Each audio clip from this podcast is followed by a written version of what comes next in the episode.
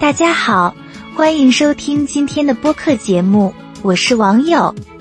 阅读不仅能丰富我们的知识和情感，还能促进个人和职业成长。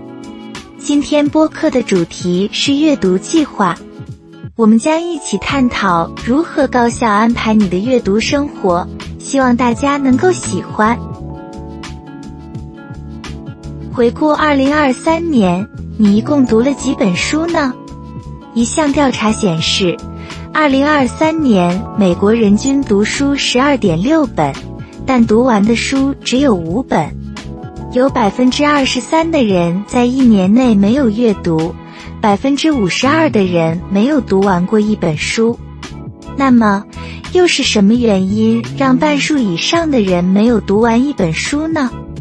我想，很大一部分的原因是因为我们没有明确的阅读计划和目标。这就是我们做年度阅读计划的原因。在年初设定明确的阅读目标，可以帮助我们达成希望多读书这个年初时的愿望。年度阅读计划是指为了在一年之内达成特定阅读目标而制定的有组织的阅读方法。阅读计划包括一年内想要阅读的书籍数量、所阅读书籍的类型，甚至可以列出哪些书是你需要或者希望阅读的。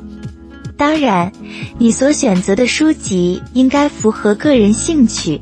职业发展需求或教育目标。制定阅读计划的第一步是确定一年读书数量的目标。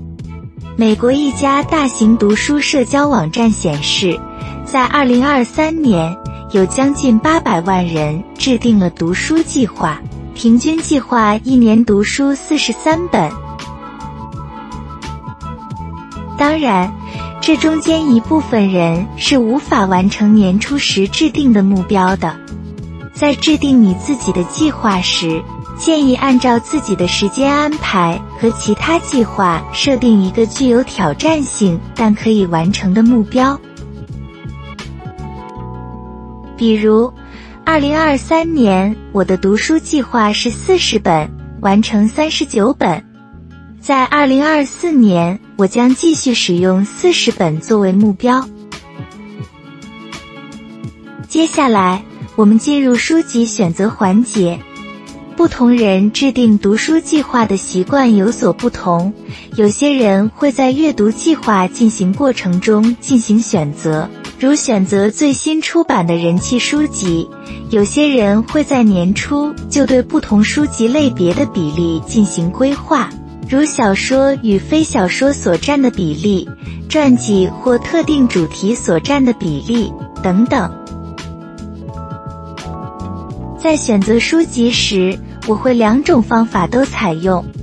比如，在四十本想要阅读的书籍，预先选择二十至三十本，制定想读的书单。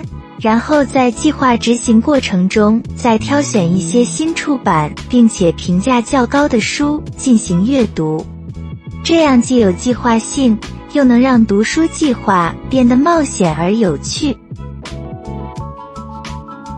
怎样选择书籍呢？我们可以对不同资源进行综合利用，如查询知名平台的书籍榜单，如豆瓣榜单。亚马逊畅销书排行榜，知名人士发布的个人书单，如比尔盖茨推荐的书单等等。书籍的评分也可以作为有用的数据进行参考。如在选择书籍时，我们可以只选择有一千个以上评分、评分达到百分之八十以上的书籍，十星评分在八星以上。或五星评分在四星以上。最后，在计划的执行时，时间表和进度追踪非常重要。在技术发展的今天，我们可以通过数字应用程序或在线平台来完成阅读计划的追踪。阅读软件如 Goodreads。豆瓣阅读等，可以自动显示目前进展与计划相比的进度，还有将进展线上分享给好友的功能，鼓励读者完成阅读计划。好了，以上就是本期播客的内容。你准备好制定本年的阅读计划了吗？希望本期的内容能有所帮助。如果你有阅读计划制定的经验，也欢迎与我们分享。感谢收听，我们下次再见。